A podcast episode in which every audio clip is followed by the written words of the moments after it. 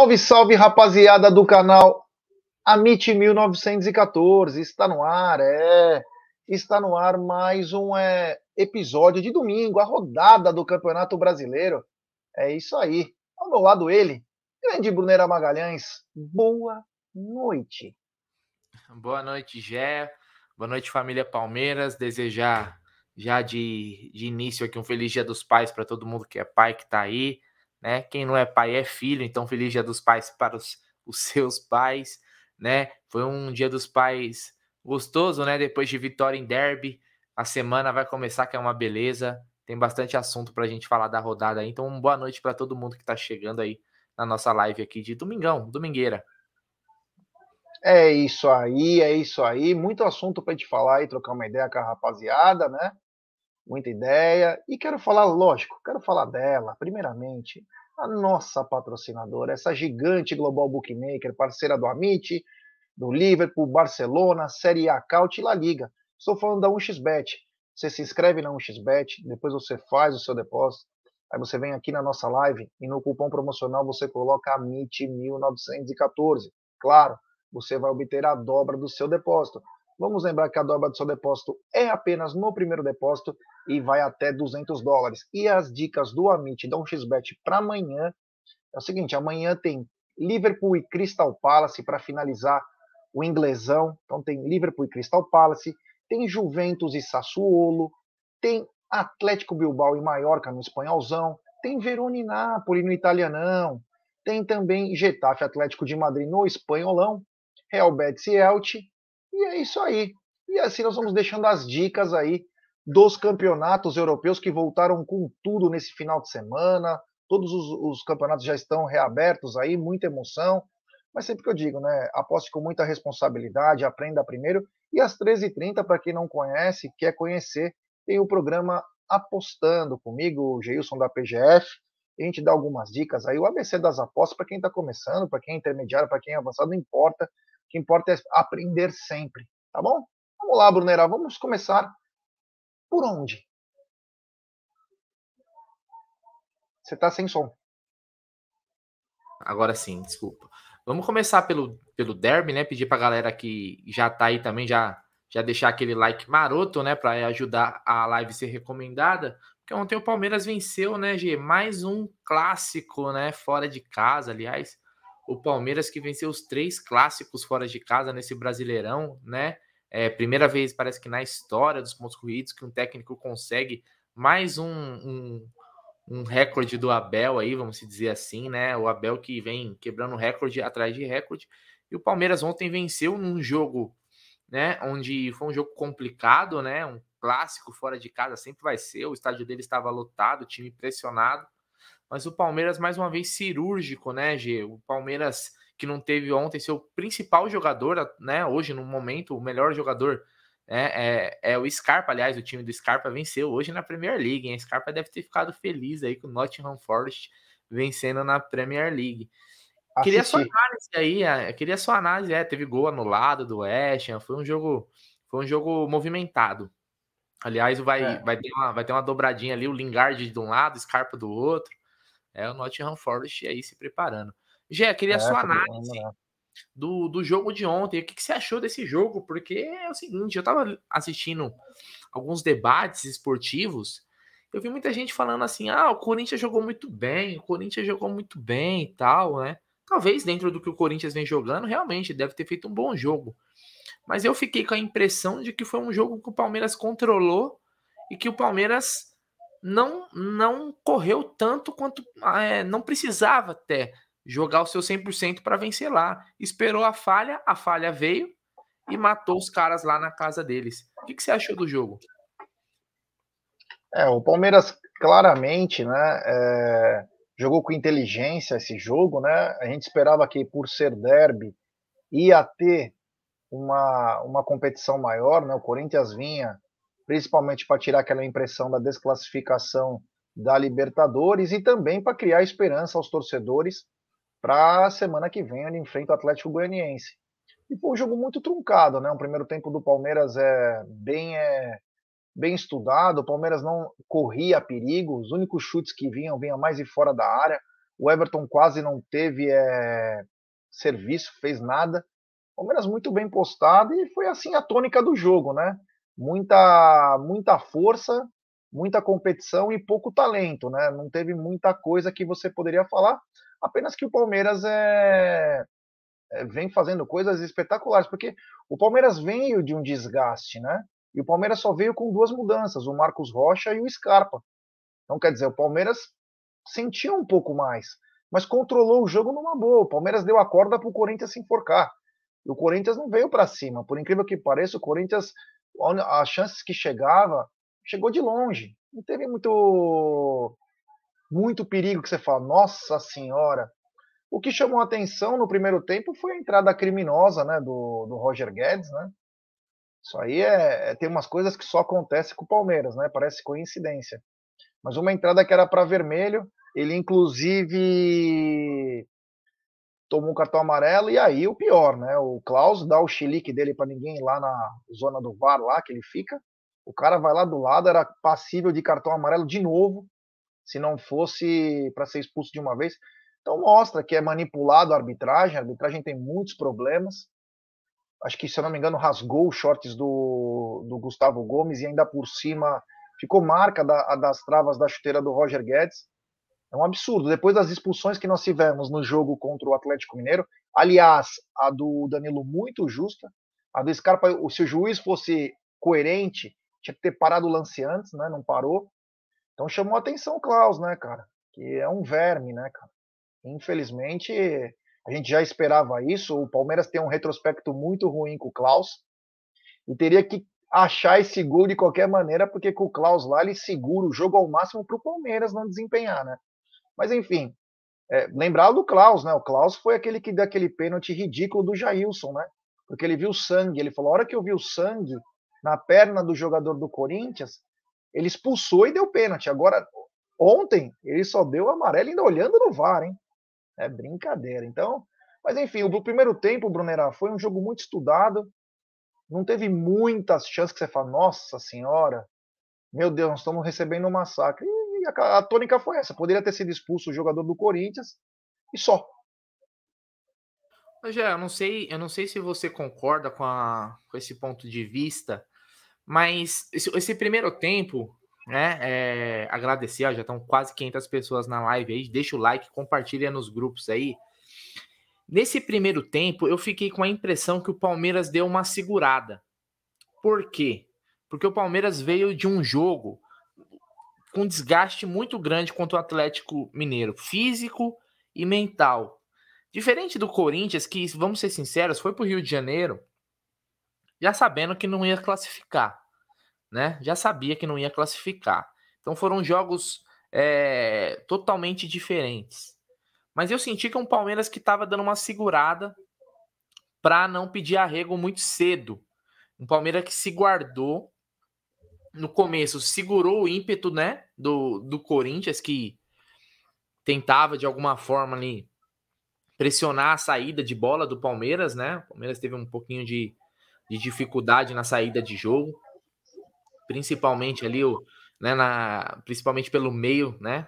Pelas laterais ainda conseguia um pouco uma válvula de escape, mas pelo meio o Palmeiras tinha muita dificuldade com a saída com os volantes, com o Zé e com o Danilo. Mas eu senti o Palmeiras se segurando para o segundo tempo. Você achou isso também? Ou é viagem minha? Porque eu acho que o Palmeiras estava guardando a energia para usar no momento certo. Ontem o Palmeiras foi um sniper. Ele, tinha, ele ia ter um tiro para matar o adversário e ele soube, né, aproveitar esse tiro. Na verdade, o segundo tiro de misericórdia ia vir se não fosse o Klaus, né, na, no lance do Navarro. Mas você sentiu isso, o Palmeiras se segurando porque realmente o desgaste é pesado? Ah, sim, com certeza. O desgaste é, foi muito grande, né? Porque não envolve só o físico de quarta-feira, envolve o emocional. O Corinthians já foi para o Maracanã sabendo que estava perdido. Diferente do Palmeiras, que ia para uma, uma batalha. E foi realmente uma batalha. Você jogar quase 80 minutos aí, quase 80 minutos com um a menos, é muito complicado. E depois jogar é, quase 20 ou 15 minutos com dois a menos, meu, o desgaste é surreal. Então, quer dizer, é, chama atenção. O Palmeiras, não que ele jogou para o gasto, eu achei que o Palmeiras já foi pensando assim: vamos trabalhar dessa maneira, que se nós quisermos também desenvolver uma coisa, uma intensidade maior, nós vamos acabar nos cansando mais. Então não vamos nos desgastar tanto, porque tem um segundo tempo, tem muita coisa, é melhor te controlar agora, principalmente porque eles tinham um ímpeto de querer ganhar com fogos de artifício, bandeirão, aquelas é, tinha um gavião atrás da arquibancada, os caras fizeram toda a parte de, de fogos, tudo, né? Porque estavam esperando a, a volta, né? Ganhar, ganhar moral e já levar para o jogo de quarta essa pegada. E aí é. Então o Palmeiras, eu achei que o Palmeiras controlou bem o jogo. Você falou do, de saída de bola, que o Palmeiras estava tendo muita dificuldade. Eu consigo também ver o outro lado, né? Que foi o meu. Que, que meio-campo. O Zé Rafael jogando ontem, ele parecia um gladiador, cara. Você é louco, cara. Ele parece uma parede, cara. É muito, ele é muito eficiente nesses jogos principalmente. Então o Palmeiras ele controlou, como você disse, né? O Palmeiras sabia que se ele fosse querer fazer o tete a tete com o Corinthians, ele até podia fazer o gol no primeiro tempo, mas ia se desgastar muito. E se não fizesse o gol, ia, ia faltar caixa para o segundo. Então o Palmeiras foi bem controlado, foi bem. E aí, meu amigo, aí teve o segundo tempo e aconteceu uma das coisas mais lindas, né? Com a Tammy Gretchen errando um. Ela quis é, virar o jogo, né? Errou. Foi muito bacana aí com o Dudu, Wesley, Piquerez. Eu nem sei se o Flaco conseguiria pegar aquela bola. Mas o se pintou notificação, né, cara? O Rony coloca para dentro.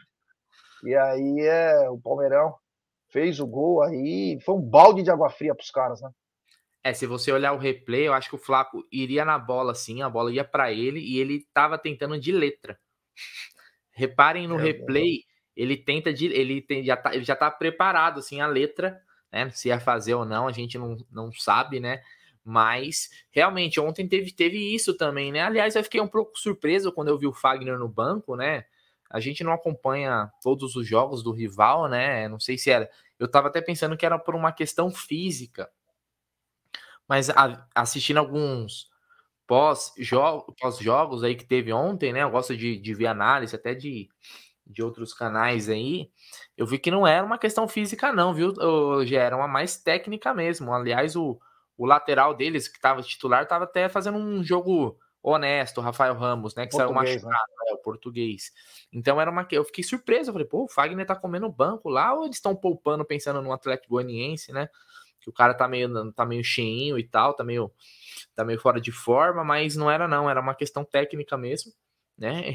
Aliás, falaram até que ele deu aquele passe ali com uma má vontade, porque já quer que derrubar o, o, técnico, né? Mas a gente teve realmente essa essa alteração aí do, do, na entrada do Fagner, né, que acabou dando aquele passe. Mas para isso acontecer também, o Abel teve que fazer as substituições, né, Gê, no, no Palmeiras aí, né, colocando Wesley, né? Ontem. Ah, se quiser ler também as mensagens, fica à vontade aí. não, não, não, vai falando, vai falando. Só tô colocando de alguns amigos aqui. Alguma coisa interessante aí. É a prioridade é da galera aí no, no chat, né? É. O Wesley, é o Wesley que fez, fez a jogada ali, né? Depois ele colocou também, colocou o Gabriel Menino, né? O menino que, para mim, mais uma vez entrou bem. Um menino que vem numa uma melhora né, gradual aí. A, a cada jogo o menino vem, para mim, se firmando novamente, se não como titular, porque realmente é muito difícil conseguir uma vaga nesse time titular do Palmeiras, mas como uma opção, praticamente um décimo segundo jogador. Então gostei da entrada do menino no jogo ontem, né? O Mike também ontem fez mais um grande jogo, né? No, é, na lateral direita, o Abel mais uma vez citou, né? Que ele tem os dois melhores laterais direitos. Aliás, né, é, quem teve maluco que um dia falou que o Fagner era mais bola que o Marcos Rocha, né? Tô vendo. É muito mais. Meu Deus do céu. Pegar os títulos, então, não sai nem na foto. Então, o Palmeiras também, né? O banco ontem foi importante, né, G? Ontem a gente teve a estreia do Bruno Tabata, né? Que entrou mais pro finalzinho do jogo. Não dá para avaliar ainda, né? Muito começo, jogou poucos minutos. Tá, no momento que o jogo tava meio né, já meio controlado no final ali, o Palmeiras já não estava saindo tanto, entrou o Navarro também, né, que foi a outra substituição que teve, o Navarro que ia sair na cara do gol e o, Klaus operou o Palmeiras, né, mais uma vez no jogo de ontem.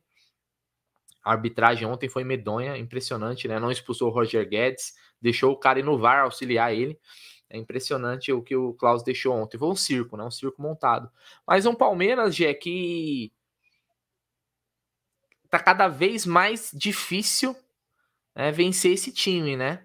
Você vê que qualquer situação que se apresente, o time do Palmeiras ele se mostra pronto, seja com os titulares, seja com quem vem do banco também. Ontem, repetindo, né? O Wesley fez a jogada do, do gol aí, numa jogada que começou no erro do Fagner, o Dudu muito bem no lançamento para ele, né? O Dudu soube esperar o momento certo. O Piquerez passou igual um avião. Reparem depois, eu não sei se vocês repararam bem, mas vê o, o pique que o Piquerez dá. É legal você ver o cara assim, lá de trás, assim, ó, passou como um, um, um, avião ali do lado do Wesley e cruzou numa, de uma forma que é a seguinte: ou o atacante faz ou alguém faz contra. Ali não é. tem jeito, velho. É sempre assim. Por isso que então, eu falo, sempre chega na linha de fundo, meu. É a melhor coisa que tem. Tem que tem, tem, né? Tem que ter profundidade. Ainda mais porque agora o Palmeiras, vamos lembrar, o Palmeiras tem um atacante de estatura. Tem que cruzar, tem que botar a bola na área, cara, para esse cara ter mais oportunidades, né? É, mas eu vi isso, já. Eu vi um time ontem, mais uma vez, cirúrgico, um sniper, um time que precisou de uma ou duas oportunidades. O Palmeiras não jogou seu 100% ontem contra o Corinthians, porque se jogasse em condições normais, teria amassado, como foi no primeiro turno, mas foi o suficiente, né, Gê? E agora é uma semana aí de folga, né, para para enfrentar o Flamengo, né? O Flamengo que hoje atropelou, a gente vai falar daqui a pouco dos jogos da rodada. Mas foi isso, né, Gê? É um Palmeiras que soube dosar as suas energias em campo. É, o Palmeiras soube do, dosar as energias. É, a hora que teve que se entregar para tirar as bolas, o Palmeiras foi também bem. Palmeiras é um time completo, né, cara? Palmeiras é um time completo e que luta com as suas armas, né? Com seus jogadores aí, um elenco menor do que os outros times. É, você vê, o Corinthians contratou vários jogadores, aquele Yuri Alberto não conseguiu nada. Tinha o Balbuena, tinha o tal do Fausto Vera, tinha um monte de cara lá. Então o Palmeiras, ele vem, a unidade do Palmeiras, né? O coletivo do Palmeiras é muito forte. É uma coisa que o Renato Augusto falou: Palmeiras é um time mortal. Ele falou no pós-jogo. Palmeiras é um, uma brecha que você dá para os caras é gol. E é o que tem acontecido. O Palmeiras é muito bom. Não concordo com, com o Cuca. Depois a gente pode até falar sobre isso, mas só para continuar a análise do jogo. O Cuca fala que o Palmeiras é um time reativo. O Palmeiras tem o maior repertório que tem dos times brasileiros. Falar que o Palmeiras é um apenas um time reativo é de uma canalice sem tamanho. Então o Palmeiras tem um repertório para tudo. Quando joga em casa, vai para cima com intensidade. Quando tá fora, espera um pouco mais outro time. Então, quer dizer, o Palmeiras tem repertório para todos os momentos. Isso daí, é, isso daí tem, tem, tem dois fatores sobre isso que o Cuca falou. Depois a gente vai abordar toda a fala, mas do fato do Palmeiras ser reativo, porque a gente já ouviu muito isso, né?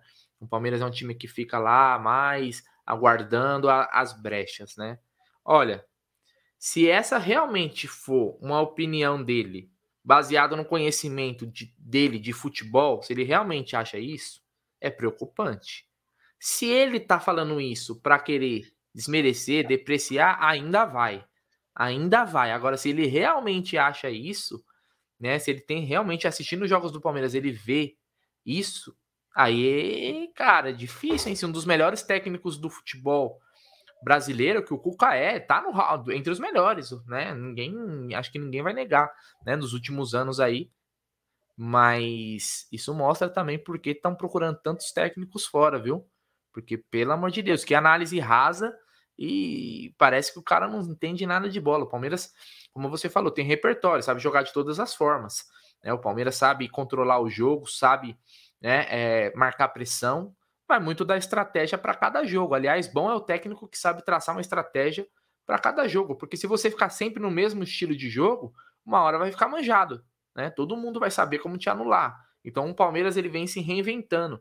O Palmeiras de 2020 do Abel era um, o Palmeiras de 2021 era outro. O de 2022 é a versão melhorada, né? Então é, uma, é um processo evolutivo que o Palmeiras vem é a tendo. A versão aí. híbrida. Lógico, cara. Palmeiras ele vem melhorando a cada ano, com as peças que chegam, as peças que saem, né? Soube fazer alguma. É, eu ainda acho que realmente faltou o Palmeiras reforçar ainda mais, mas isso não é o assunto da live.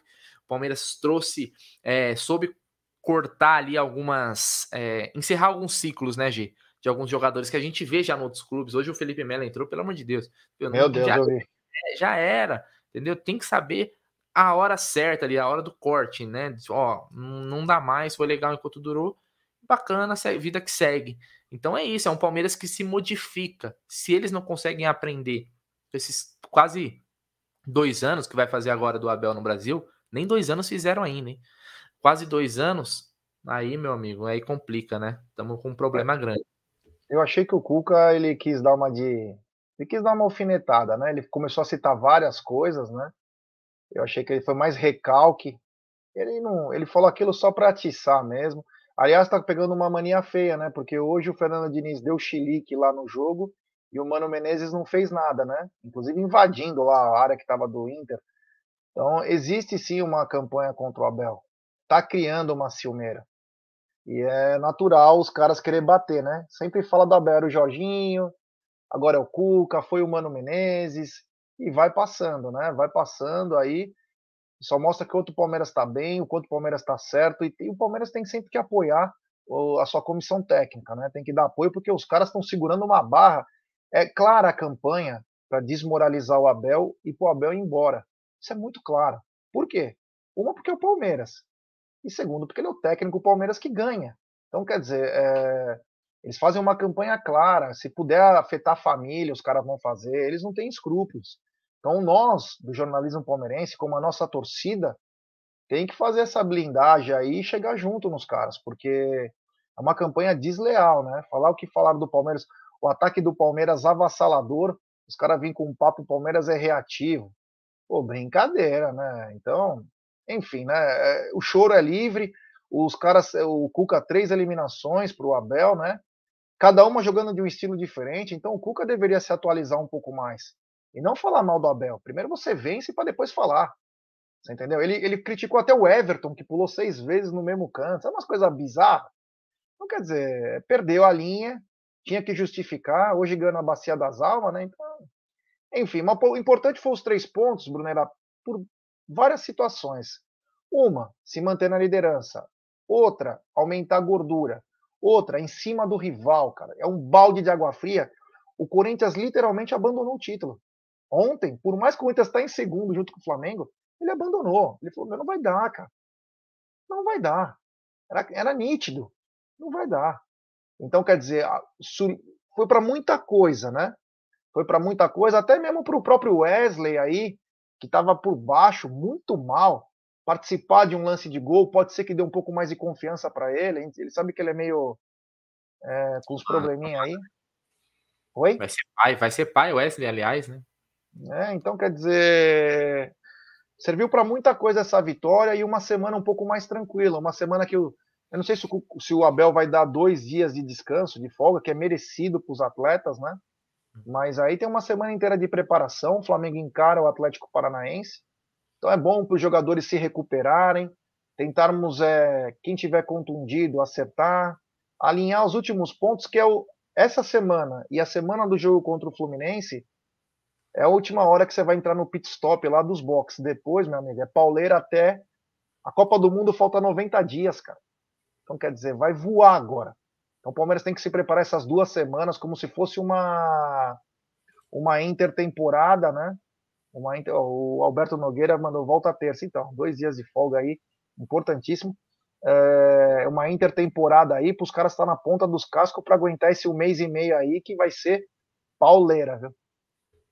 É isso aí, Gé. Só lembrando aqui também, ó, uh, que o Palmeiras ele tem um, um, desempenho perfeito, né, contra os rivais neste campeonato brasileiro, né? Então, Palmeiras é, na hora do clássico, né, a gente sempre cobra, né? Pô, clássico tem que ser sangue no olho, não tem, não pode dar brecha. E os caras vêm mostrando, né, Gê, que no, nos clássicos esse time cresce. Esse time parece que é um time de jogos decisivos. Às vezes a gente vê o Palmeiras dar uma uma ramelada, mas contra adversários que teoricamente mais fáceis, né?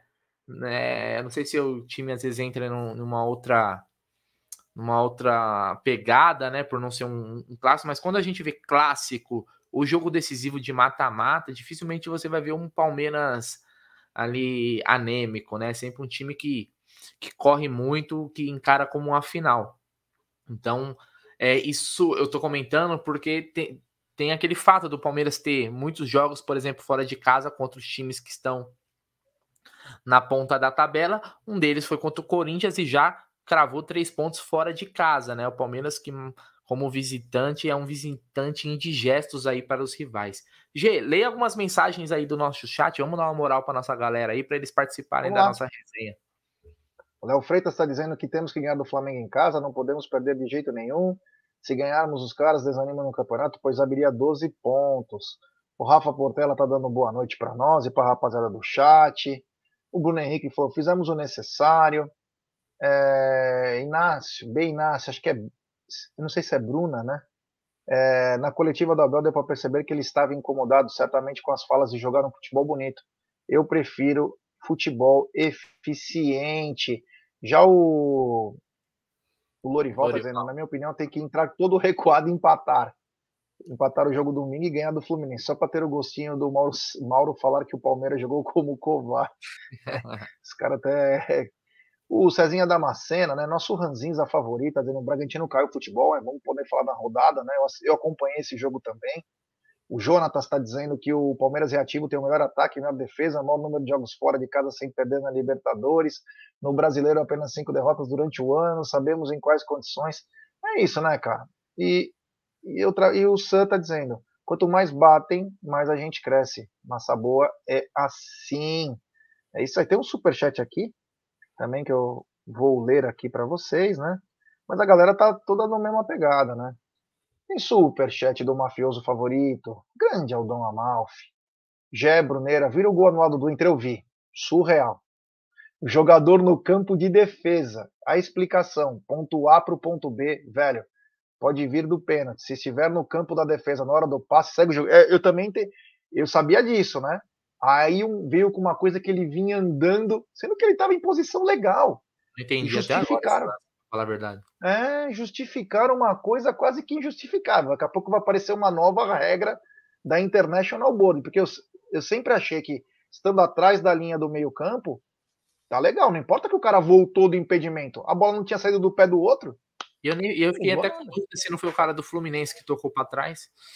Nossa, assim, foi, olha, os caras estão se superando. Mas obrigado pelo super chat, Aldão. E é aquela coisa, né? A gente tá de olho em todos os jogos, né, para ver o que está acontecendo realmente. E isso aí me chamou muita atenção. Ah, o que chamou também atenção no derby foi o Fagner tentar pisar a cabeça do Zé Rafael, num lance que ele dribla, inclusive, o Zé Rafael, e ele vai de propósito, ele tenta acertar a cabeça do Zé, cara, na maldade pura. E aí, Fagner, Aí ameaçam teu filho, tua mulher, você se faz de coitadinha, mas quando tá no campo você tentou acertar a cabeça de um colega de trabalho, cara, com uma chuteira de trava, poderia ter rasgado o cara. Tem coisas que não dá para entender no futebol, né? Que hoje a mulher dele reclamou com todo mundo, porra, fazer isso. Pô, mas dentro do campo o cara vai lá e tenta acertar a cabeça de um colega de trabalho. Ah, dormir, vai, meu, que ganha mais. Na verdade é reincidente, né, também, né? Hoje é, Leia mais algumas mensagens aí, enquanto eu vou colocar na tela aqui os jogos da rodada, por gentileza. Olha aí, que, olha que bacana essa, do Mito Verde. A MIT 1914, bem melhor que o Fantástico e Gazeta Esportiva. Tamo junto. É nóis. o Maurício Cândido, Palmeiras vai jogar com o padrão de jogo de Abel Ferreira, a mulambada vai vir para cima, é isso que queremos, se aproveitar da chance igual 2015, Palmeiras 4, mulambada 2, o Flávio, jogo do Fluminense com o Palmeiras não vai mudar devido a pouco tempo para o jogo do Atlético. Bom, mas o Palmeiras teria dois dias. Não sei como seria isso, hein? O canal 111 está dizendo: alguém sabe sobre a nova camisa da Puma? Ela deve estrear, ela deve sair das lojas à venda antes do dia 26, né? Agora, é. a primeira que eu soube era que poderia ser um verde-limão, né? A informação. Inclusive, eu postei uma foto algumas semanas atrás aí de um degradê um verde degradê bem louco, mas não sei se é essa camisa, né? É, o Gustavo Magalhães, Jair Bruneira, domingo é guerra, se eles passarem quarta, o jogo da Semi já é na outra semana também. O Fernandinho, dois jogos decisivos na sequência. Brasil, né? Copa do Brasil, ele tá é. tá falando, né? Tá o Rodrigo Harris, se o Palmeiras é reativo e é melhor ataque, então as defesas do campeonato são uma baba. É, empate nada, temos que ganhar só para aquele tiro ali para baixar a bolinha, diz o Sam. O Ricardo Luceno, os caras não aguentam o baque, aí querem desmerecer. O Cuca mesmo já sofreu com críticas quando era técnico do Palmeiras, mesmo sendo campeão. O Zacarias falava do Cuca Ball. Fala aí, Brunerá. Bom, Jé, vamos lá. Aqui pedir o like para a galera que está aí. Ajuda a gente a alcançar mais palmeirenses. É só o seu like. 1.500 pessoas. É só o like que a gente pede que fortalece demais. É um saco ficar pedindo, é chato, mas faz parte do trampo. Então, ó, vamos analisar agora a rodada e o jogo, jogo a jogo, tá? Jogo a jogo, porque, G, é o seguinte, eu não sei se você chegou a ver, mas o Devinho estreou, né, pelo Cuiabá. Meu Deus. Que, meu Deus do céu, e ele já ontem, não sei se é porque ele tava de verde, ele incorporou o Davidson que a gente estava acostumado no Palmeiras, fez uma simulação tosca lá. Foi o Davidson é, a, a moda da casa, mas o time dele venceu. O Cuiabá 1 a 0 contra o Juventude, né? O Juventude que teve um jogador expulso. Boa vitória do Cuiabá aí, né? Na Arena Pantanal lá. Aliás, o Cuiabá é um time é um time ajeitadinho, né? Não, não tá entre os piores, na minha visão, não, no Campeonato Brasileiro. Juventude, esse sim, é uma baba. Então, o, aliás, o Bruno Massa trouxe a informação, né, que talvez talvez estejam trabalhando para o Hendrick estrear contra o Juventude, hein? Dependendo de situações que aconteçam contra o Juventude, Palmeiras e Juventude, que é o jogo é aqui, né? Então aí o Cuiabá venceu, né, G, 1 a 0 contra o Juventude lá. E é o primeiro da fora da, da zona de rebaixamento. Cuiabá. Depois nós vamos passar também pela classificação posição por posição. O outro jogo da rodada, né? O Botafogo empatou aí com o Atlético Goianiense em 0 a 0 aqui, ó. O Botafogo teve um jogador expulso. O Hector deve estar de cabelo em pé. É, para você ver, né? Não adianta ter dinheiro, tem que saber gastar, né, velho? Eu olho o time do Botafogo, eu não consigo imaginar que o time foi comprado por um milionário que investiu uma nota em contratações. Parece um catado, é um time bem cara de Série B, né? Agora está chegando aí o Tiquinho, né? Que era do Porto, que jogou na China. Tiquinho Soares. Soares, né? Vamos ver como que vai vai chegar nesse time aí. Mas o time do Botafogo, olha, é, pra, é brigar para ficar na Série A. O Atlético Goianiense vem num momento bacana nas Copas, né? Classificou na Sul-Americana, classificou, vai classificar na Copa do Brasil. A única forma do Atlético Goianiense ser eliminado é se a arbitragem operar, o que também é bem provável que aconteça, né? De fazer o trabalho na, em Itaquera. Aliás, o, é capaz de colocarem o Klaus, né? Falar assim: ó, você foi muito bem, né? Já fez um aquecimento, né? Então, o Botafogo aí é decepção, Gê? Você esperava mais do Botafogo ou pelo elenco dos caras é isso aí mesmo? Não, eu imaginava que o Botafogo, desde o começo eu imaginava que o Botafogo ia lutar para não cair, né? É que às vezes no Brasil é o imediatismo, né? Ah, os torcedores, porque no segundo jogo, se eu não me engano, o Botafogo venceu o Flamengo. E aí os caras acharam que era o ano do título, né? Mas o time é muito fraco. Ele é muito fraco. Então, eu acho que o objetivo do Botafogo tem que ser bem claro: lutar para não cair. O Textor já fez algum um meia-culpa lá, principalmente na contratação do Patrick de Paula. Se arrependeu, tá claro. Tá claro isso, né? Eu não sei do Tietê se realmente ele se arrependeu, mas do, do Patrick de Paula está bem claro. Então acredito que ele vai, ele contratou o Cuesta que já estava numa uma numa de, descendência, né, lá no no Inter de Porto Alegre, que era um jogador que pediu um milhão para o Palmeiras um ano antes. Jesus. Que o, inclusive o Inter não aceitou uma troca, o Palmeiras queria envolver alguns atletas. Foi falado do Lucas Lima, o próprio Kusevich, foi falado também Mike. O Inter não quis, você vê? Graças a Deus. Ah, e amém. aí é, então é. O Botafogo pegou o Cuesta, pegou agora o Tiquinho Soares. Não, não, deu liga, né? É um time ainda. E tem um bom jogador que é o Rafael Nascimento, 17 anos. Tem um outro Mateus. lá, um. Matheus Nascimento. Nascimento. Tem um também, acho que Jefinho. Jefinho. Também bom jogador, Você essa molecada. Contrata, contrata, contrata, e os que jogam bola é os moleques da, da base. É isso aí. Então, o Botafogo, eles têm que se contentar, e com todo respeito ao Botafogo, em se acertar, conseguir os pontos para não cair. Eu acho que esse é o campeonato do Botafogo. Se o Botafogo se abrir para querer fazer alguma coisa, vai levar uma piaba atrás da outra. É que, por incrível que pareça, tem time pior que eles. Então, mas tem perigo a cair. Então, o campeonato deles tem que é, lutar para não cair. Hoje é ó, a mensagem do GM Jales Campinas. Ó. Rapaziada, quinta-feira a torcida tem que comparecer no Allianz para empurrar sub-20 contra o Vasco. Acho que perdeu, né, no sub-20 o Palmeiras, né? Perdeu, agora tem o jogo da volta, é isso? Eu, eu não, vi. vi. Eu não eu vi. Não Depois vi, eu só vi o das meninas. Mas Palmeiras tava, ia jogar contra o Vasco, né? Acho que até o Hendrick entrou no, no, no, no jogo, mas eu não cheguei a acompanhar, não. Depois eu vou até pegar aqui a, a informação certinha. Mas é isso aí, cara. Tem que. Quem puder comparecer, né? É bacana assistir essa molecada aí. Ele, eles merecem aí, porque jogam muita bola. Mas continuando aqui com os jogos da rodada, Jé. Seguinte.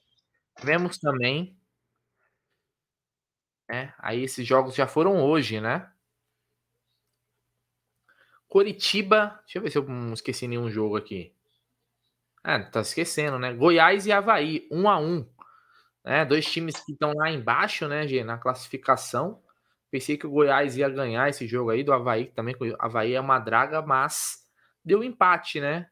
Muito equilibrado, né? Esses times aí é tudo a mesma porcaria, se você for para para analisar friamente, velho. É difícil você ter um. Às vezes é o trabalho do técnico que diferencia um pouco um do outro.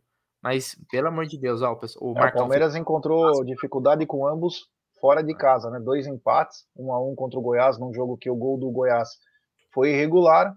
E no Havaí nós demos duas bobeiras, né? Um pênalti do Gustavo Gomes aos 45, um pênalti besta, que o jogador não ia fazer nada, e uma falta boba também do Mike, que o GPR fez o gol. É, principalmente o jogo do Havaí tava na mão, cara. Tava na mão o jogo. Nós conseguimos é, tomar o empate. Então fica marcado. Por mais que os times não são bons, mas jogar dentro de casa, os times precisando de pontos para não cair, começa a se tornar um problema também. Nunca mais o Jean-Pierre acerta aquela, uma bola daquela lá. Demos é. azar. A gente já falou de Palmeiras e Corinthians, que foi no sábado. Então, começando com os jogos de hoje, né? Hoje pela manhã, 11 horas da manhã. Aí o Coritiba perdeu em casa pro Galo. No finalzinho. Assisti. Finalzinho do jogo aí. É, acho que foi o Kardec que fez o gol, se eu não me engano. Sim, time do Curitiba dói de ver. Dói, hein? Mas é um Esse... time que Couto. Pereira ele, ele vai bem, né? Geralmente é um bom mandante. Mas esse é. ano parece que. Não sei se escapa, Meu não. Meu Deus do céu, time, nossa, fraquíssimo. E achou o gol, foi no, no último lance, né? Uma besteira também, deixaram o cara. O, Egídio, lateral esquerdo, ele se confundiu com o zagueiro, com, com o Castan lá. Em vez dele marcar o cara, deixou o cara livre. E o Muralha, pelo amor de Deus, a bola dá uma viajada na área lá. Tem que sair no soco nessa hora. Você tem que, meu, voar. E aí ele, o Kardec acertou uma testada lá. Nossa, o Cuca saiu correndo. Aquelas corridinhas dele querendo ser carismático. É, estão 13 pontos atrás, né? Deu pelo. É, tá se perdendo, viu? E digo mais, hein, os comentários que chegam de Minas Gerais, Minas Gerais, é que o Hulk estaria insatisfeito, né? Ele era um dos caras que não queria a volta do Cuca, né? Então ele é um dos insatisfeitos. Sério mesmo? É. então, é então me parece que o Cuca tem coisas mais importantes para se preocupar do que com o Palmeiras, mas tudo bem. Lê esse superchat aí, Jé. Tem superchat do Gustavo Sebastiani. Jair Bruneira, por que vocês acham que o Abel não usa tanto o Merentiel? Será que ele está com mais dificuldade para se adaptar? Abraço e ótima live. Pode ser. O, inclusive, o Abel tinha falado que o Merentiel é um pouco tímido ainda, né? Tem jogadores que demandam mais tempo, outros nem tanto. Você viu, o Flaco já entrou, parecia que ele estava anos no Palmeiras.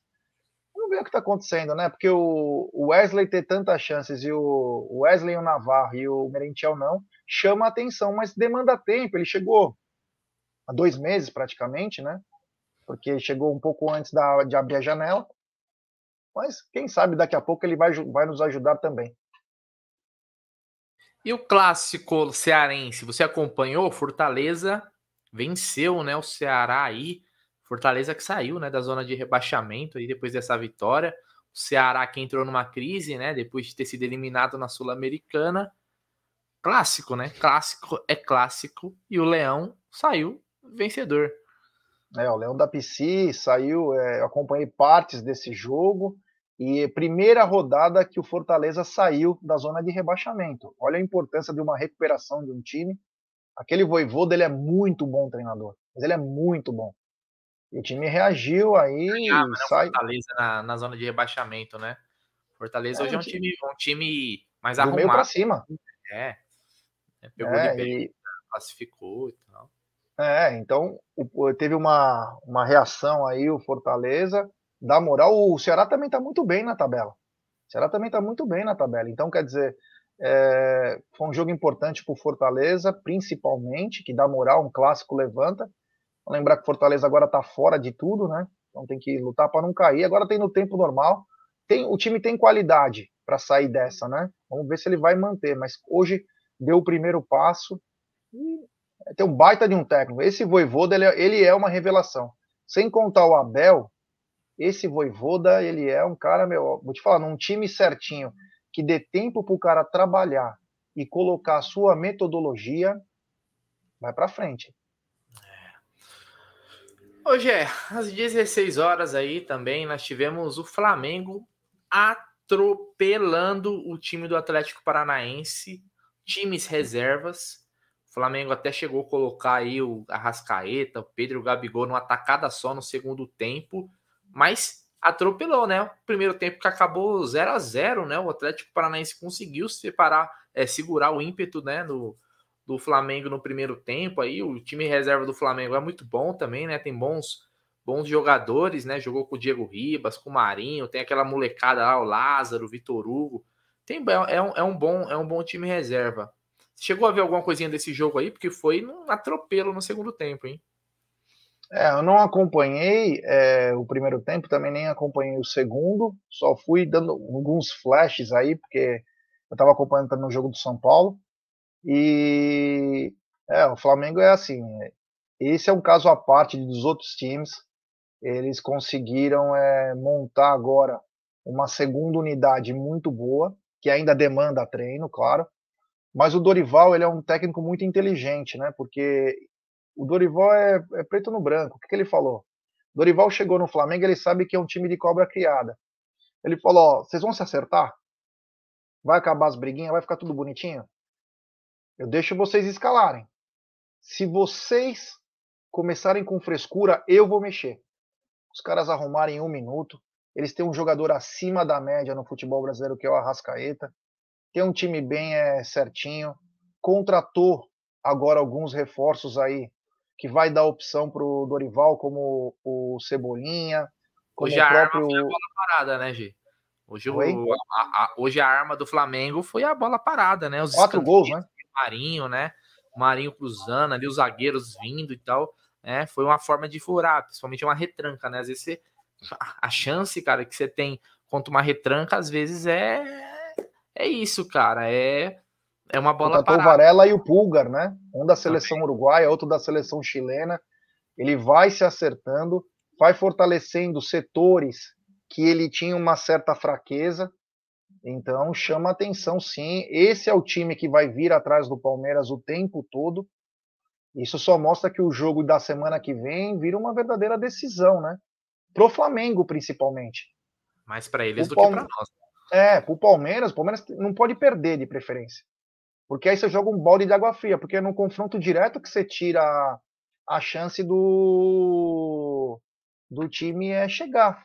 Então, quer dizer, se o Palmeiras não perder, joga um balde de água fria. Mas o Flamengo vem muito forte em todas as competições. O Pedro voltou a jogar bola, o Pedro virou, meu, é o cara hoje. Ele é mais importante que o Gabriel, cara. Então, eles estão com várias opções, vai dar muito trabalho hoje, mas Vamos lá, o primeiro tempo foi de uma maneira, segundo tempo totalmente diferente. É, como você falou, acho que em questão de quantidade de opções de elenco, o Flamengo hoje é o time melhor servido, né, de opções, né? É, até porque eles gastam, gastam muito, né? Se comparar a questão de investimento, por exemplo, com o Palmeiras, hoje nem, nem se compara, mas mesmo assim o Palmeiras consegue bater de frente e hoje é líder. E esse jogo, como você falou, é uma final, cara. Se o Palmeiras vencer, cara, é só administrar, viu? Se vencer, é só administrar. E eles vão ter que sair pro jogo, viu? porque para eles só interessa a vitória. Uh, continuando aqui com os jogos da rodada do Brasileirão, a 22 segunda rodada. O América, é o Ameriquinha lá no Estádio Independência venceu a tropa do Lisca Doido, os garotos do Lisca Doido, não sei como que eles estão chamando lá. 1 a 0 pro América contra o Santos. Eu tava até dando uma sapiada no primeiro tempo, o Santos estava até criando mais, mas não não teve eficiência, né, para finalizar e sair na frente. 1 a 0 é. pro América lá, G. O Marcos Leonardo, inclusive, acertou uma bola na trave.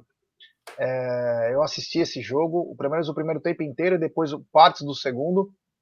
O gol do América, inclusive, para mim foi uma falha do João Paulo. O jogador não pode fazer um gol sem ângulo daquela maneira num goleiro daquele nível. Hoje eu acho o João Paulo um dos grandes goleiros do futebol brasileiro.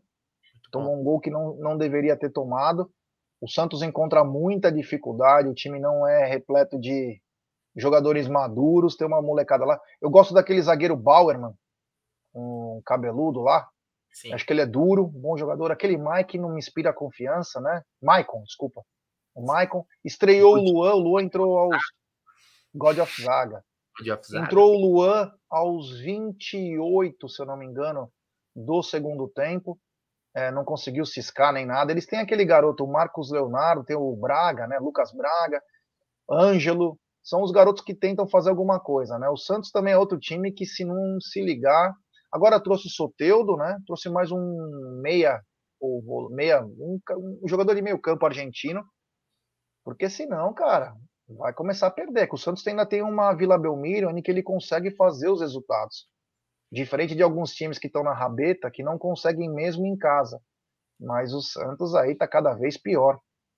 Aliás, entrou hoje o Guto Ferreira no lugar do do paraguaio lá no Coritiba.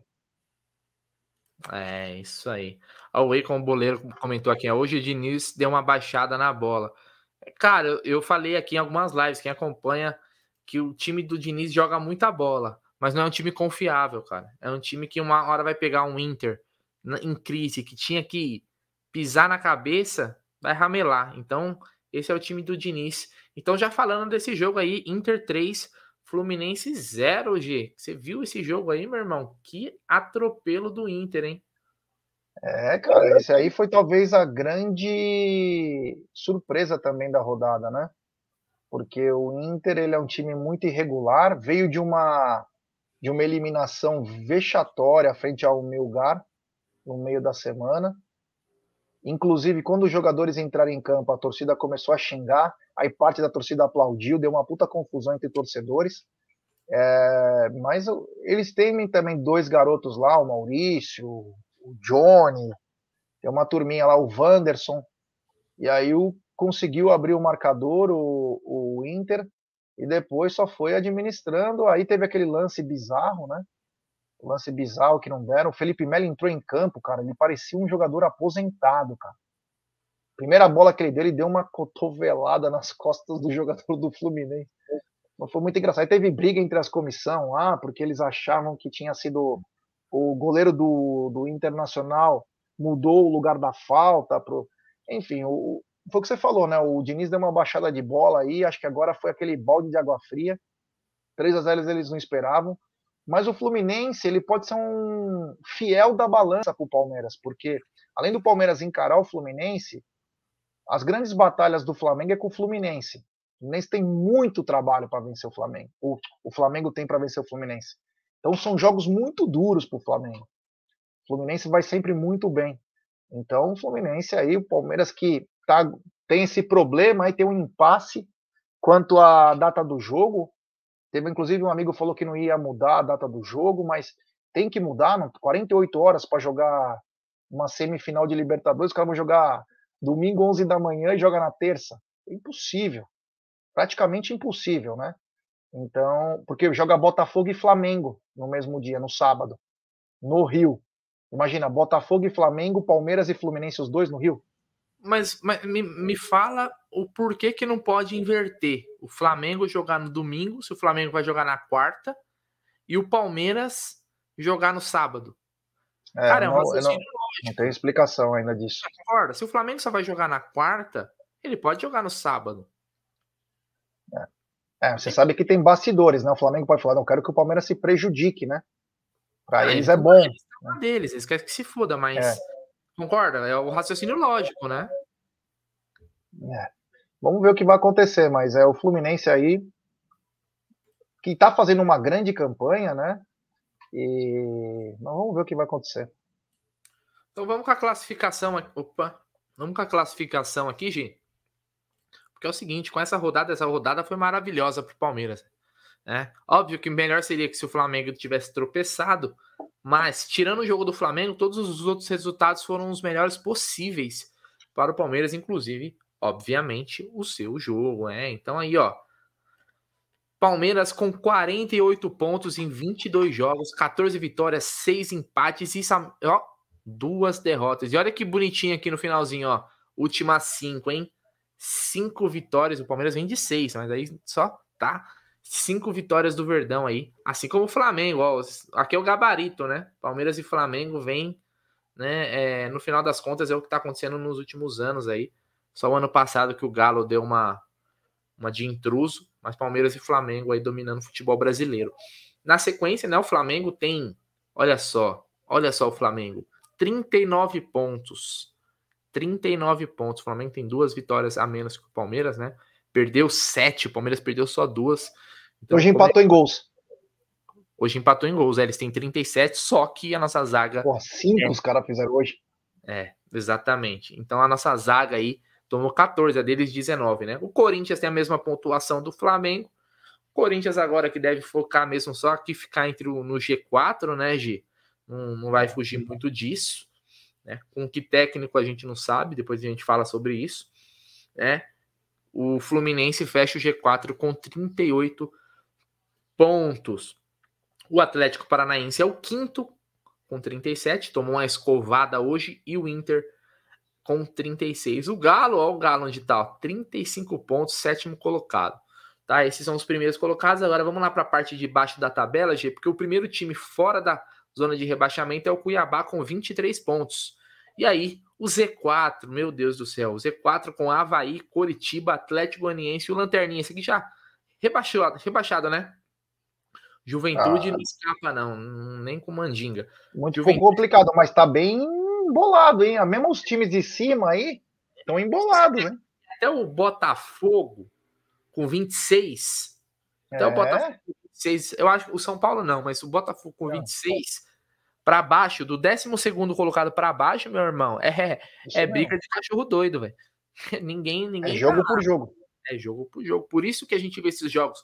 Cuiabá contra Juventude, Goiás. Para esses times são as finais. São, são jogos que são encarados como as finais. Eles pegam lá no planejamento, né, G? Pô, vou pegar o Palmeiras e o Flamengo. Derrota. Mas vou pegar o Cuiabá. Esse jogo eu tenho que vencer. Esse é o planejamento dos times menores, é os times da, parte de baixo da tabela. Então, essa é a classificação aí depois da 22 segunda rodada. G, alguns assuntos que eu queria que você desse seus pitacos. Vitor Pereira. Pede like, né? Mas vamos pedir é, like, like, antes. Pede like, pede like. 1.760 pessoas nos acompanhando. 998 likes. Ô, rapaziada, vamos dar like, pessoal. Vamos dar like, se inscrever no canal, porque agora é rumo a 137 mil. Agradecer a todo mundo que chegou junto aqui no Amit. Então, deixe seu like, se inscrevam no canal, ative o sininho das notificações, compartilhem nos grupos de WhatsApp. É importantíssimo a força de vocês para nossa live ser recomendada. Se inscrevam no novo canal do Amit, o TV Verdão Play. Então, rapaziada, o like é fundamental, cara, que a gente pede, porque o cara quer saber alguma coisa do Palmeiras, essa hora, entra no YouTube, ele vai ver que tem dois caras falando. Se ele gostar, ele se inscreve, senão ele pode até dar dislike, não tem problema algum mas pelo menos ele tem chance de ver a nossa live. Então nos ajude aí deixando o seu like. Tem uma mensagem comemorativa do Fabiano Alexandre, mesmo por 18 meses do Arrancada Heróica. Será que Paulinho e Hernani vêm ainda? Bom, tem até amanhã, né? Acho difícil agora, mas tem até amanhã, pelo menos para esse ano. O ano que vem já não sei, Brunera. E você? Hum, na verdade, saiu uma, uma matéria né, na, no Bild, é o principal jornal esportivo alemão, né? Falando aí do interesse, Palmeiras, Atlético Mineiro, mas eu não acredito mais em reforços na janela, não. Se encerra amanhã. Né? O Palmeiras não é um time que costuma ser rápido em negociações, né? A maioria das vezes elas se arrastam, aí seria uma surpresa.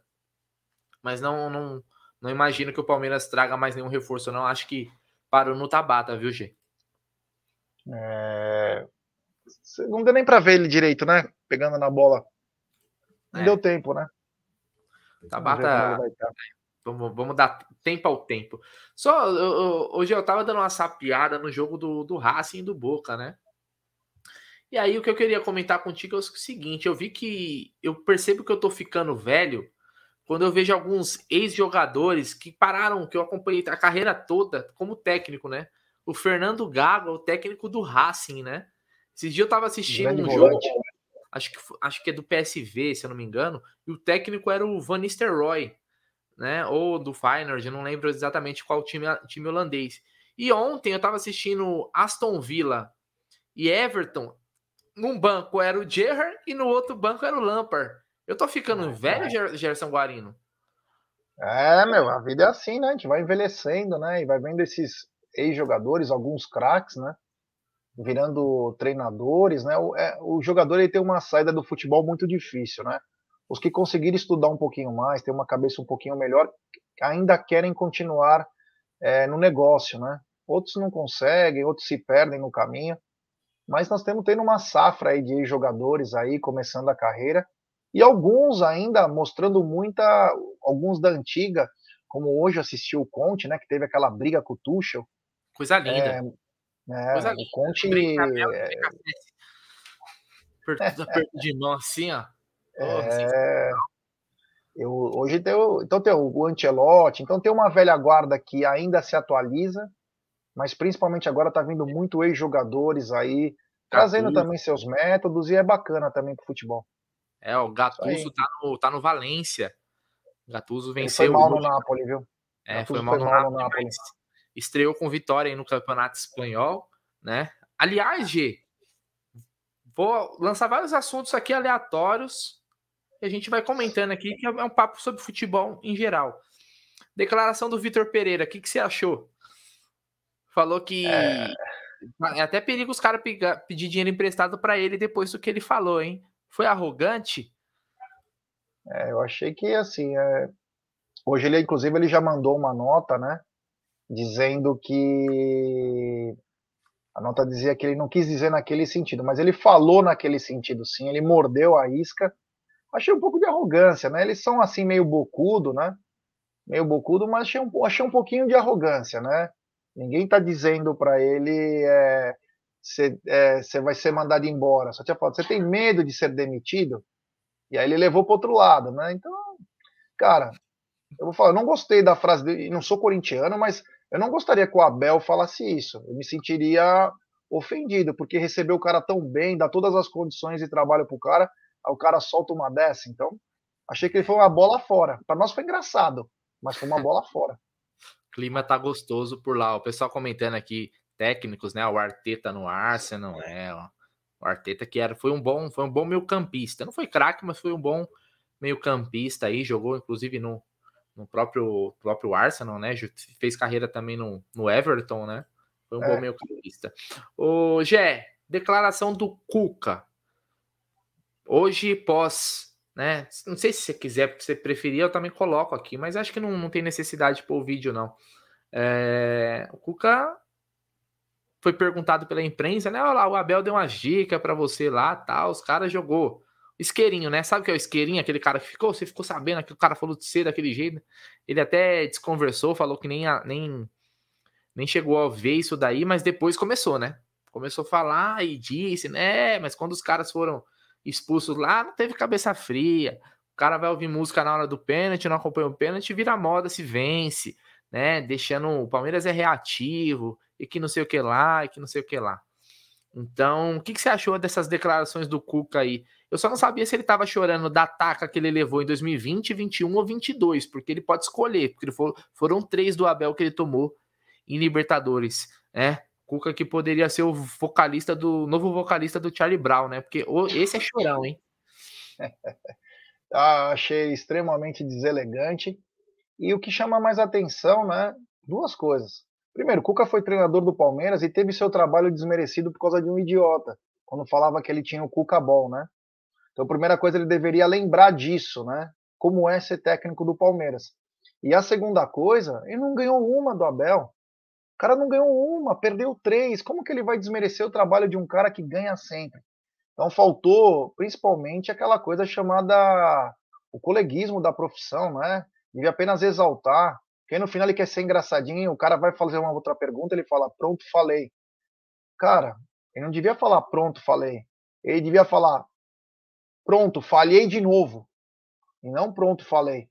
Porque, meu, o cara tomou três tacas do cara e vai lá e vai querer tirar uma com o cara. Só engrandeceu ainda mais o trabalho do Abel. E Cuca, você sabe o que você fez em 2017. Nós sabemos o que você fez em 2017. Tá? A canalice, como você treinou o Palmeiras. A má vontade. A má vontade como você treinou o Palmeiras. Eu lembro e das falas do Maurício. Sair não... também, 16. Quatro vezes, pelo menos. Muita gente não sabe, mas aconteceu. Cuca, em 2016, o Palmeiras foi campeão, quatro vezes pediu para sair. Nobre que segurou ele. Ou Durante seja, é um madrugada, cara... inclusive. Esse cara é um cara que não é confiável nem um pouco, cara. Nem um pouco. É, não é nem um pouco confiável. Então, cara, faltou respeito com o colega de profissão, né? Então ganha primeiro do cara, pelo menos, para poder falar alguma coisa. Você toma três tacas e vai falar que o cara só faz desse jeito, que o goleiro só pula desse jeito, que o Dudu voltava. Quando que o Dudu era jogador de marcação, Cuca? Para com isso, tio. Mentiroso. Até no teu time ele não voltava, porra. Quem voltava era o Roger Guedes e às vezes até o Gabriel Jesus. Dudu nem voltava. Então, sabe, foi infeliz aí. Graças a Deus ele não. E vou falar uma coisa: não tem que voltar nunca mais, hein, cara. Esse é o tipo de cara que não tem que voltar nunca mais. Ai, sou palmeirense. Meu, que se dane, cara. Palmeirense é nosso. Você não é, não, cara.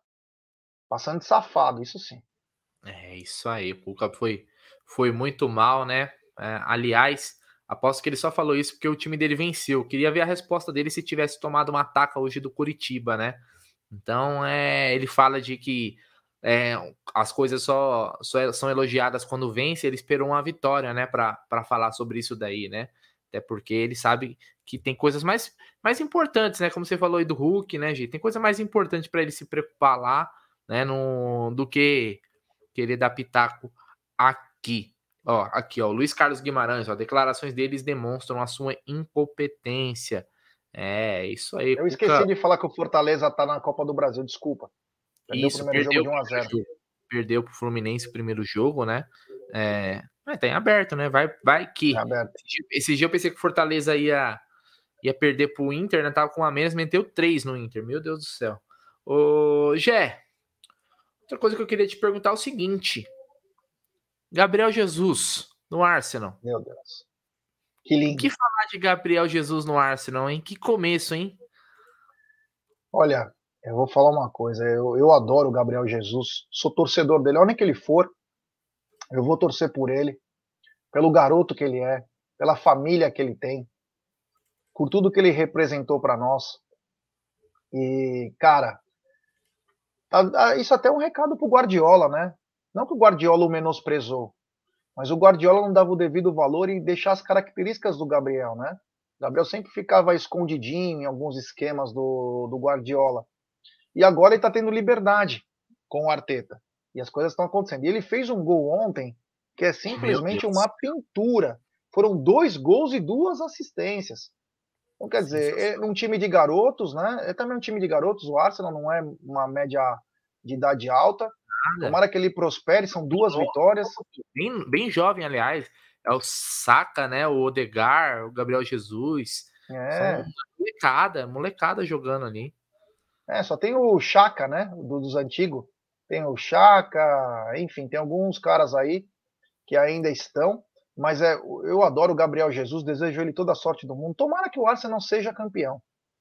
Porque aí seria a cereja do bolo, que seria muito bacana. E é um. Ó, e vou falar uma coisa: não duvido que o Tite o coloque de fora, hein? Eu não duvido, hein?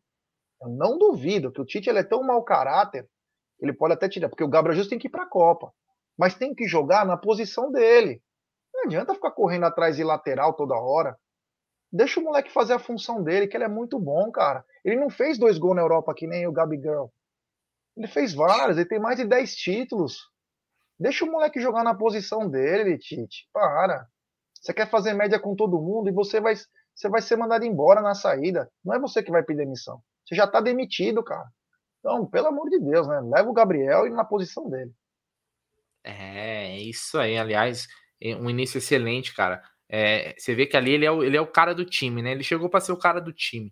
Você joga a bola nele, cara, ele faz tabela, ele, ele, ele finaliza, ele dá passe. Ele, aliás, ontem ele fez dois gols e deu uma assistência também. Então, ele, parece que o Guardiola sempre elogiou muito o Gabriel Jesus, mas ao mesmo tempo ele nunca valorizou ele, porque várias vezes em momentos importantes podia colocar o Gabriel Jesus, ele, ele preferia jogar sem um atacante de referência quando não tinha o um Agüero. Colocava aquele bagre do Sterling, que é o Michael Leite inglês, né? E não colocava o Gabriel Jesus. Tá aí, ó, o moleque vai voar. E eu falei, hein? Me cobrem no final da Premier League. Gabriel Jesus terminará o campeonato inglês com mais gols do que o Haaland. Me cobrem, é, que Bruneira é. não costuma errar nas suas análises. Gé, superchat.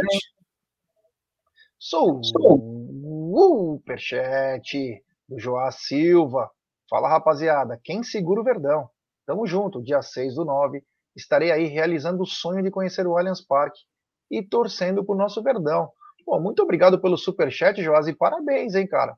Vai, vai realizar um grande sonho, porque o Allianz Parque é o parque dos sonhos, cara. É a coisa mais maravilhosa do mundo. Então, parabéns, meu irmão. Brunera, sabe o que eu queria lembrar para você? É o seguinte, irmão. Amanhã começa as vendas para Palmeiras e Mulambada, hein? É, a partir de amanhã começa as vendas ingressos de 180 a 400 aí, né?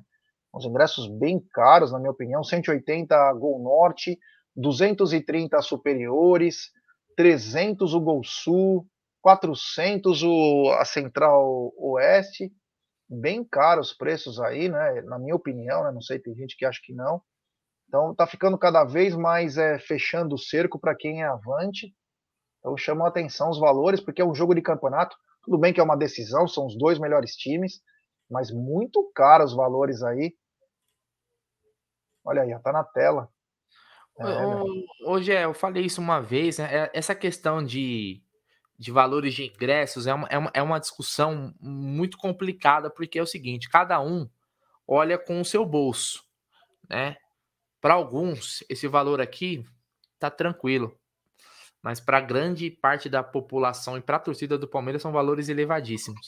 Uma coisa que é certo, como você falou, o cerco se fechou, né? não o cerco da rua, que também se fecha nos dias de jogos, mas o uhum. cerco se fechou porque é o seguinte, é inviável hoje ir no jogo do Palmeiras se você não for sócio torcedor, tá? É... E aí eu acho que é o seguinte, vai muito do, do quanto você pretende frequentar, né, os jogos, porque é o seguinte, 180 reais é o Gol Norte. Mas quem vai no Gol Norte são o pessoal que paga lá o plano, né, do 100% de desconto que dá no Gol Norte, né, o plano ouro, né, se eu não me engano, é o pessoal que vai. Então tá lá o preço, né, não, não, não interfere em nada. Esse valor do Gol Norte aí é mais para tabelar os outros setores, na minha opinião né? É, a gente tem pessoas que entendem mais disso, tá aí o Adalto, o Ted, eles entendem ba bastante dessa questão de precificação. Mas é inviável, cara. Hoje a pessoa ela é avante, ou quando ela quiser ir de vez em quando, ela vai pagar aí, ó, 300 pau, 400, o que sobrar.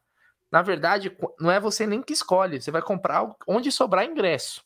Depois que passa todas as pré-vendas, 5 estrelas, 4 estrelas, 3 estrelas, 2 estrelas, 1 estrela, o que sobrar você compra. E aí você vai pagar o preço que tiver. Então é isso, cara. Hoje ou você é avante ou você é avante para ir no jogo. Ou do contrário, se prepara para prepara o bolso porque é pesado, né, os preços dos ingressos. Vamos lembrar, é jogo de Brasileirão com preço de Libertadores, né, G? É isso aí, um preço bem alto. A gente sabe que o, todos os times precisam de dinheiro, mas aí acho que já está o valor muito acima, né? Ó, o Avante também está com 83 mil, acho que 828 não estou enxergando muito bem, mas é, tá crescendo também. 83, mas, 828. É, mas achei os preços bem, é, bem fora do padrão, né? Mas enfim, né? Depois o, o time está em primeiro, então a galera também, se você não, aquela coisa, você não vai, ah, aquele lá vai.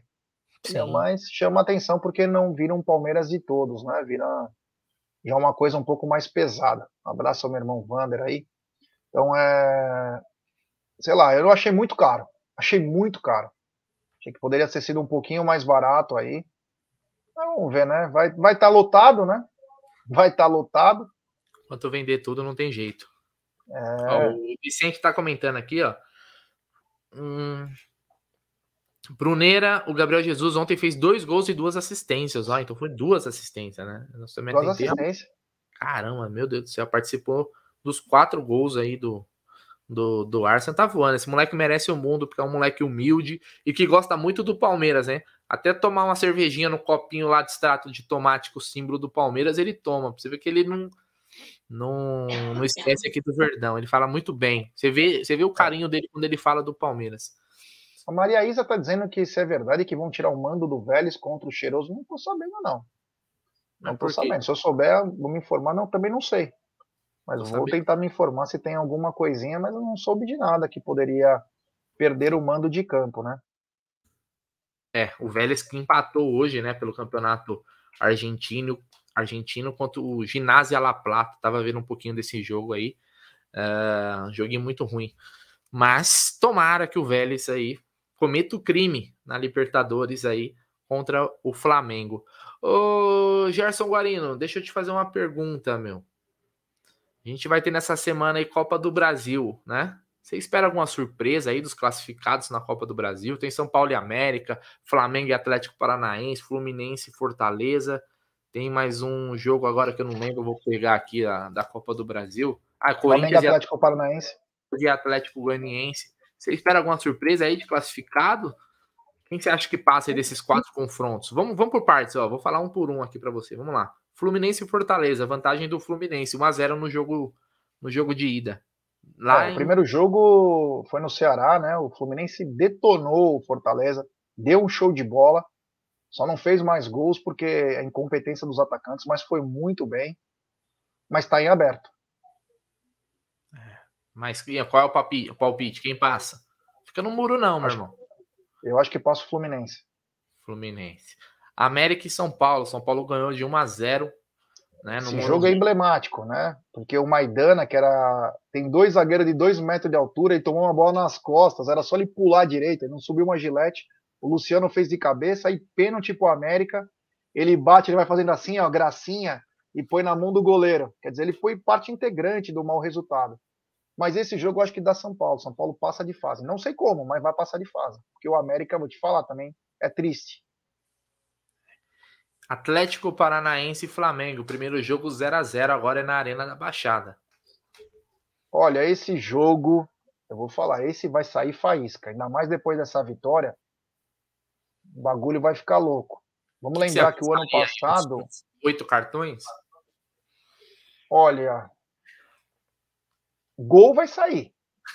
E, e porrada também. Então, mas eu, olha, vou se bobear, jogando em casa, Atlético Paranaense. É, tomara. Já pensou, Felipão, tirando os caras. Corinthians e Atlético Goianiense. Ah, esse vai precisar principalmente da arbitragem, né? É um jogo que tá bem claro isso. Na mente de qualquer um. O Atlético Goianiense vai jogar a bolinha dele, que eles estão jogando. Eles não jogam para trás, eles jogam bola mesmo. É um time bem organizado pelo Jorginho, que é bocudo, né? Calou a boquinha, não fala mais nada, só foi o Palmeiras para te dar um pouco mais de, de chance de aparecer. Mas é um time bem treinado. E vou falar uma coisa, hein? Acho que só uma arbitragem bem desastrosa, né? Ou o Renato Augusto acertar pombo sem asa, porque é muito difícil virar. Mas acho que vou até vou dar um palpite nos pênaltis Corinthians. Hoje, agora eu queria te mostrar uma imagem, cara, que eu vi hoje. e eu achei ela bem emblemática, cara, como, é, como o mundo dá voltas, né? Um dia, Gerson Guarino, você pode estar nos melhores clubes do mundo, disputando as melhores. Quer ler o superchat?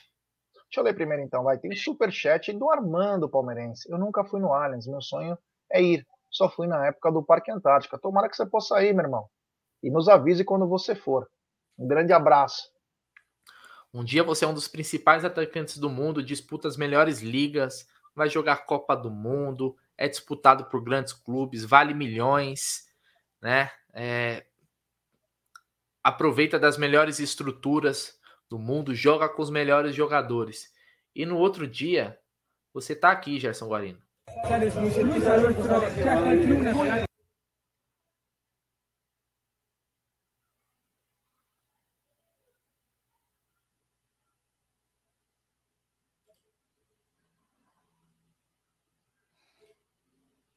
Isso aí é Luizito Soares chegando no vestiário para jogar o jogo do Campeonato Uruguaio contra o Liverpool, lá do Uruguai. Que coisa, hein? Olha, eu já fui em, em jogos da Várzea com um vestiário um pouquinho melhor, viu, G?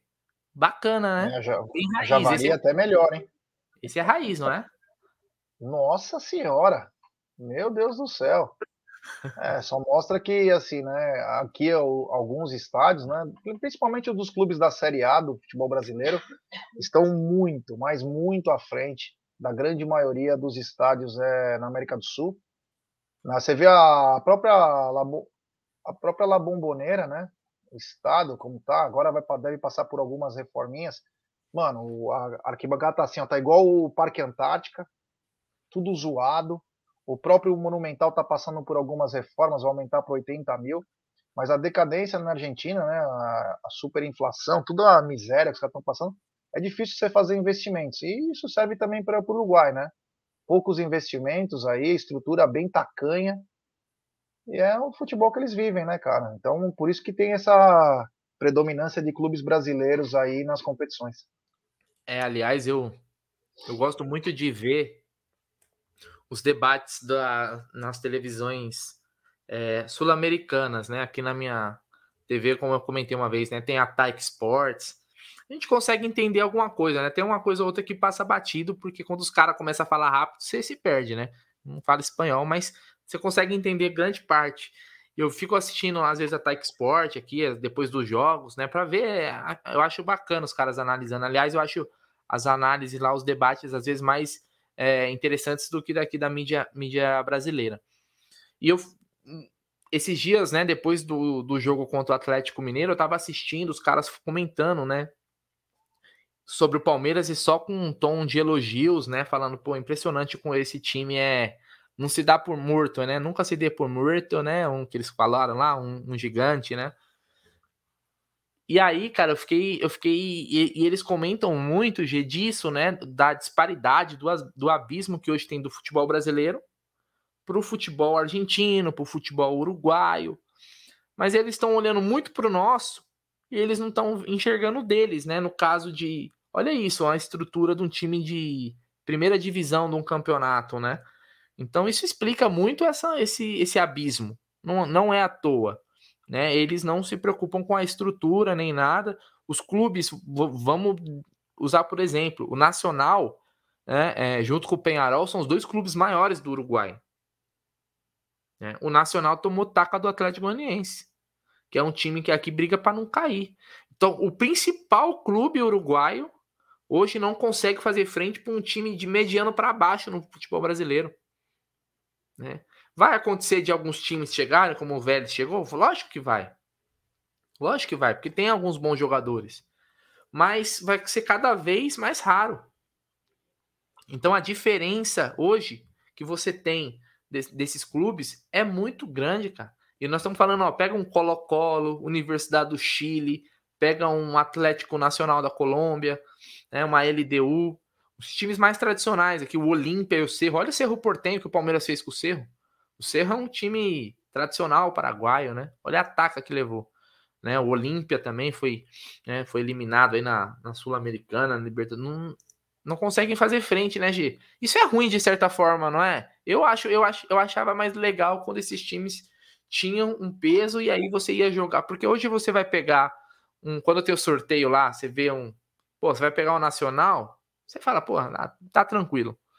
Antigamente você, puta que pariu, jogar com o Nacional lá em Montevideo vai ser, vai ser foda. Né? A torcida dos caras é foda, o time é enjoado. Hoje em dia não tem mais isso, né, G? É, a gente sente falta, né? Principalmente, principalmente dos clubes argentinos, né? É, se você voltar 20 anos atrás, mais ou menos, a gente sabe que a arbitragem sempre favoreceu os argentinos. Mas você tinha um Boca Juniors, um River Plate, você tinha um Racing, Independiente, o Rosário, todos times muito fortes. Muito fortes. Era, meu, era, meu, era jogão. Vélez, o próprio Vélez. Então você tinha grandes jogos. Agora, você tem um River, tem os outros que de vez em quando pinga um, como esse ano pingou o Vélez. No outro ano é o Defensa e Justiça. No outro ano é o Tajeres. Então é, a, a economia acaba atrapalhando, né? Mas é. Naquele ano que chegou, que chegou, acho que a final foi São Lourenço e Nacional do Paraguai. Teve uma final de Libertadores que foi um negócio bem tosco, assim, dois times que chegaram eu acho que foi São Lourenço e Nacional do Paraguai, se eu não me engano.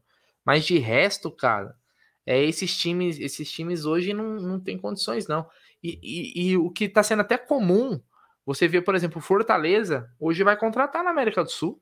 Né? Tem um técnico argentino, vai lá, tira um cara do, do, do futebol argentino sem tantas dificuldades né? Então, eles, eles comentam muito disso. Pô, o Lopes foi pro Palmeiras, o Vera agora foi pro Corinthians, o fulano foi para jogar não sei aonde, né? O, o, o Galo levou o Zaratio, o Nacho. Os caras falam assim, ó, antes a gente perdia para a Europa, agora o futebol brasileiro tá fazendo a limpa. O que tá sobrando lá é difícil, né? Então, mas Você vê a negociação do Flaco com o Palmeiras, né?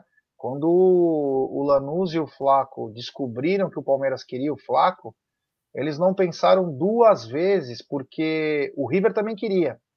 Palmeiras vindo dinheiro bom, cara. Os caras falaram, não vou pensar duas vezes. E o, e o Flaco ia receber pelo menos dez vezes mais do que ele ganha. Os olhos dele brilhavam nas primeiras. Ele, ele fingia que não estava acontecendo de nada. Ah, deixa eu tô deixando para os outros. Mas o, o moleque estava louco para vir para o Palmeiras. Por quê? porque a chance de tirar a família de uma, de uma situação difícil, de trazer sustento bem mais graúdo para a família, ajudar os amigos, família. Então, cara, Fora não dá lá. A vitrine daqui também. Você né? tem uma ideia? O Flamengo foi é, no mercado e foi foi ver o goleiro do Boca Juniors, o Rossi, né? E eles ficaram pasmos quando eles descobriram que o Rossi ganha 60 mil reais por mês. Tem jogador, a, a maioria da base do Palmeiras que está subindo ganha mais que isso. Então é, cara, olha como tá as coisas, né? Então, 60, é... 60 mil é sacanagem, hein, meu? É, meu. É. O goleiro de um, de um, time igual o Boca, né? Que pode não estar tá nos seus melhores momentos, mas é o time é o time mais popular, se não me engano, é a maior torcida da, da Argentina, né? É, é o Boca e acho que depois é o River. Uh, mas impressionante, 60 conto, né? Eu acho... Até perguntar para você, ó. Manda aí. De tudo um pouco. Brunera, quando você acha que o Abel vai colocar o Hendrick para jogar? Então, o Massa comentou que pode ser que estejam preparando ele para jogar contra o Juventude no Brasileirão. Eu não, eu não sei exatamente quando que ele vai ser utilizado, mas é, se antes eu achava que não tinha chance nenhuma dele jogar esse ano no profissional, já começa a mudar minha opinião. Talvez ele tenha oportunidade. Sabe o que vai depender muito? se o Palmeiras encaminhar esse título do Brasileirão.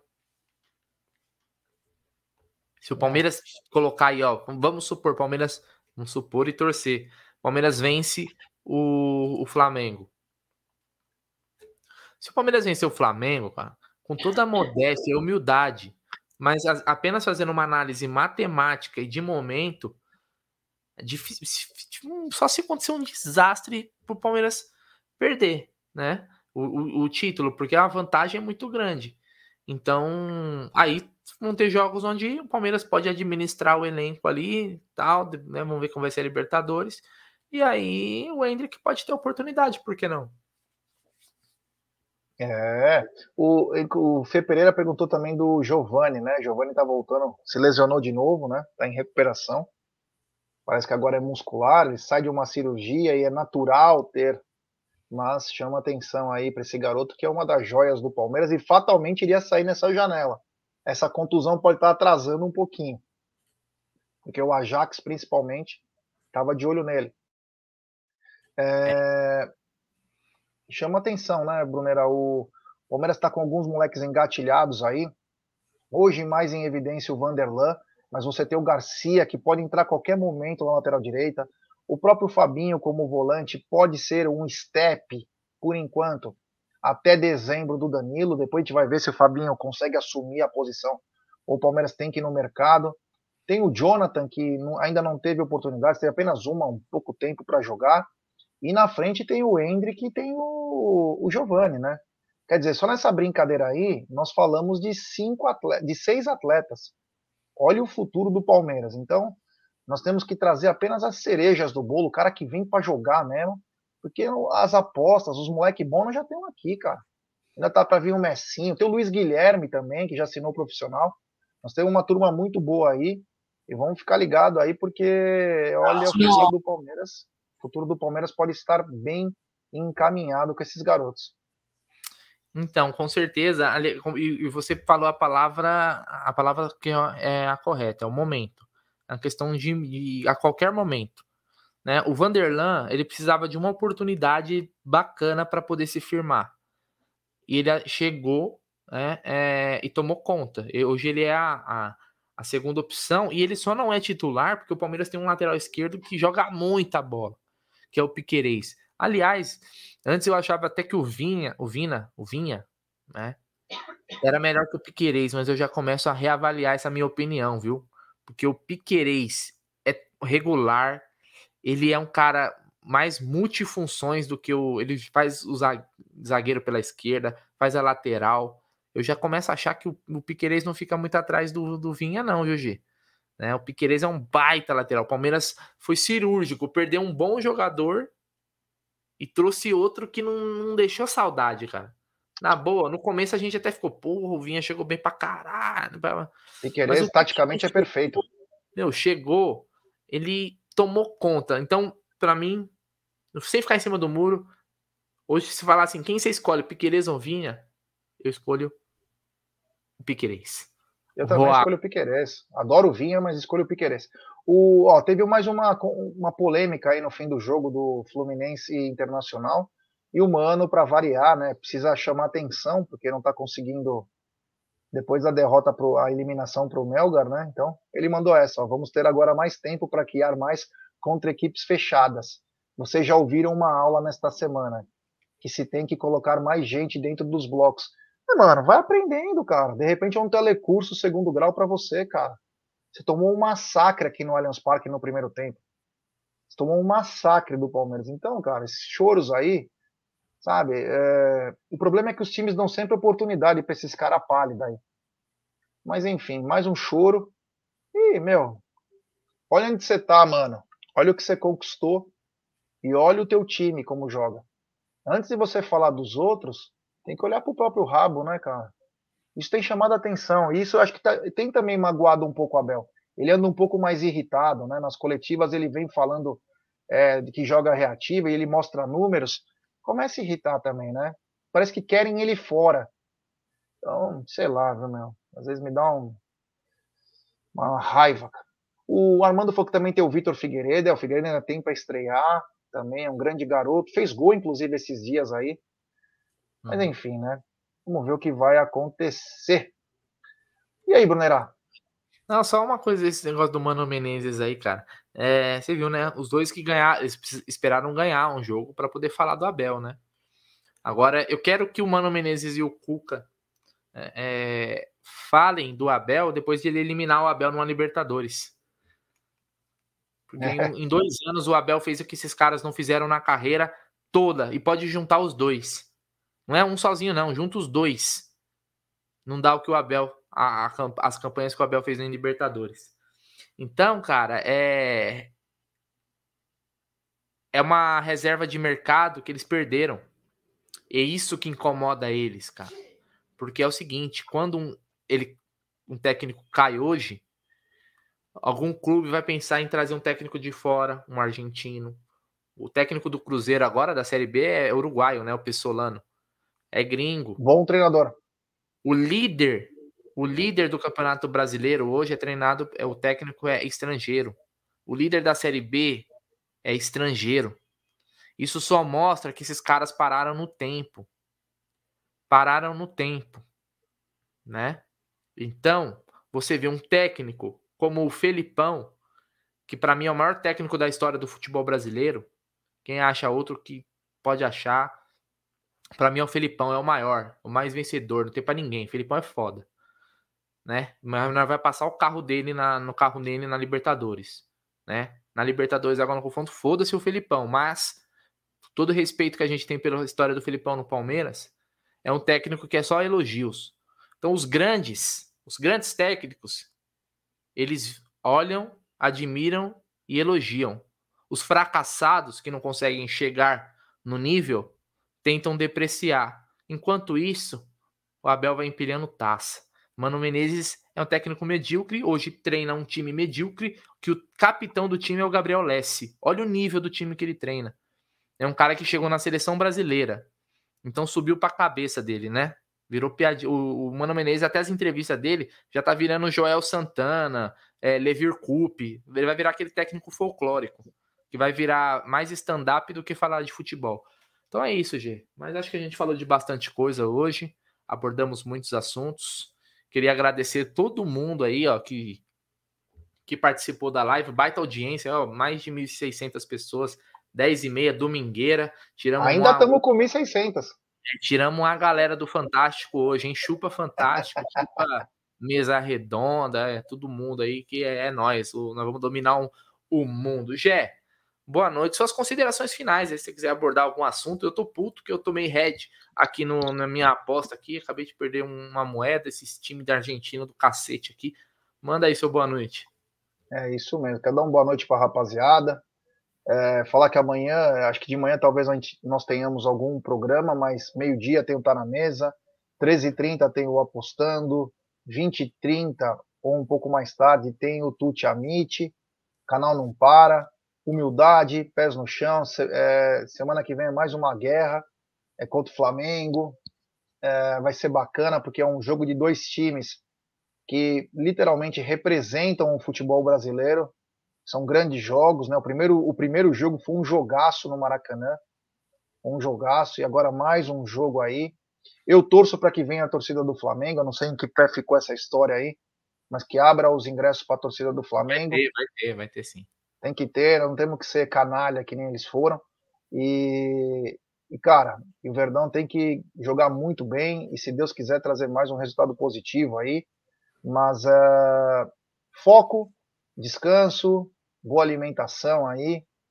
Estamos à vésperas de dois meses ininterruptos, então vamos precisar de todo mundo com o tanque cheio, que agora quem pode mais chora menos. E aquela hora que a criança chora no chuveiro e a mãe não vê, né? Então, perdão, foco aí, é nós amanhã, programação total, falando de derby, falando da rodada, falando dos próximos passos e também, por que não, por que não, é o último dia de janela, né? é o último dia de janela, quem sabe aí não possa aparecer algo inesperado, né, Brunera? Então, boa noite, obrigado. Agradecer todo mundo, chega junto aí, ó, deixar seu like, se inscrever no canal, ativar o sininho. Obrigado mesmo, vocês são feras demais. Valeu. É. No último lance do jogo do Racing em Boca, o jogador do Racing, dos dois jogadores do Boca e do Racing deram um carrinho, aí o maluco do Racing deu o carrinho assim, a bola ficou no meio e foi arrastando com o bra no braço dele, assim, sabe, no chão. E aí o uhum. juiz foi pro VAR, velho, com 97 minutos aqui para ver se vai dar, dar pênalti pro Boca ou não. Olha que coisa, hein, cara. Revisão de penal aqui é. Mas agora também eu já volto, porque eu coloquei mais um e meio gols, então foda-se o Racing, foda-se o Boca, esses dois times de merda. Foda-se todos os torcedores do Racing, principalmente aqueles que se fazem aqui no Brasil. Jé, tamo junto. Avante palestra amanhã tem mais pro, programação aqui do Amit. Fui!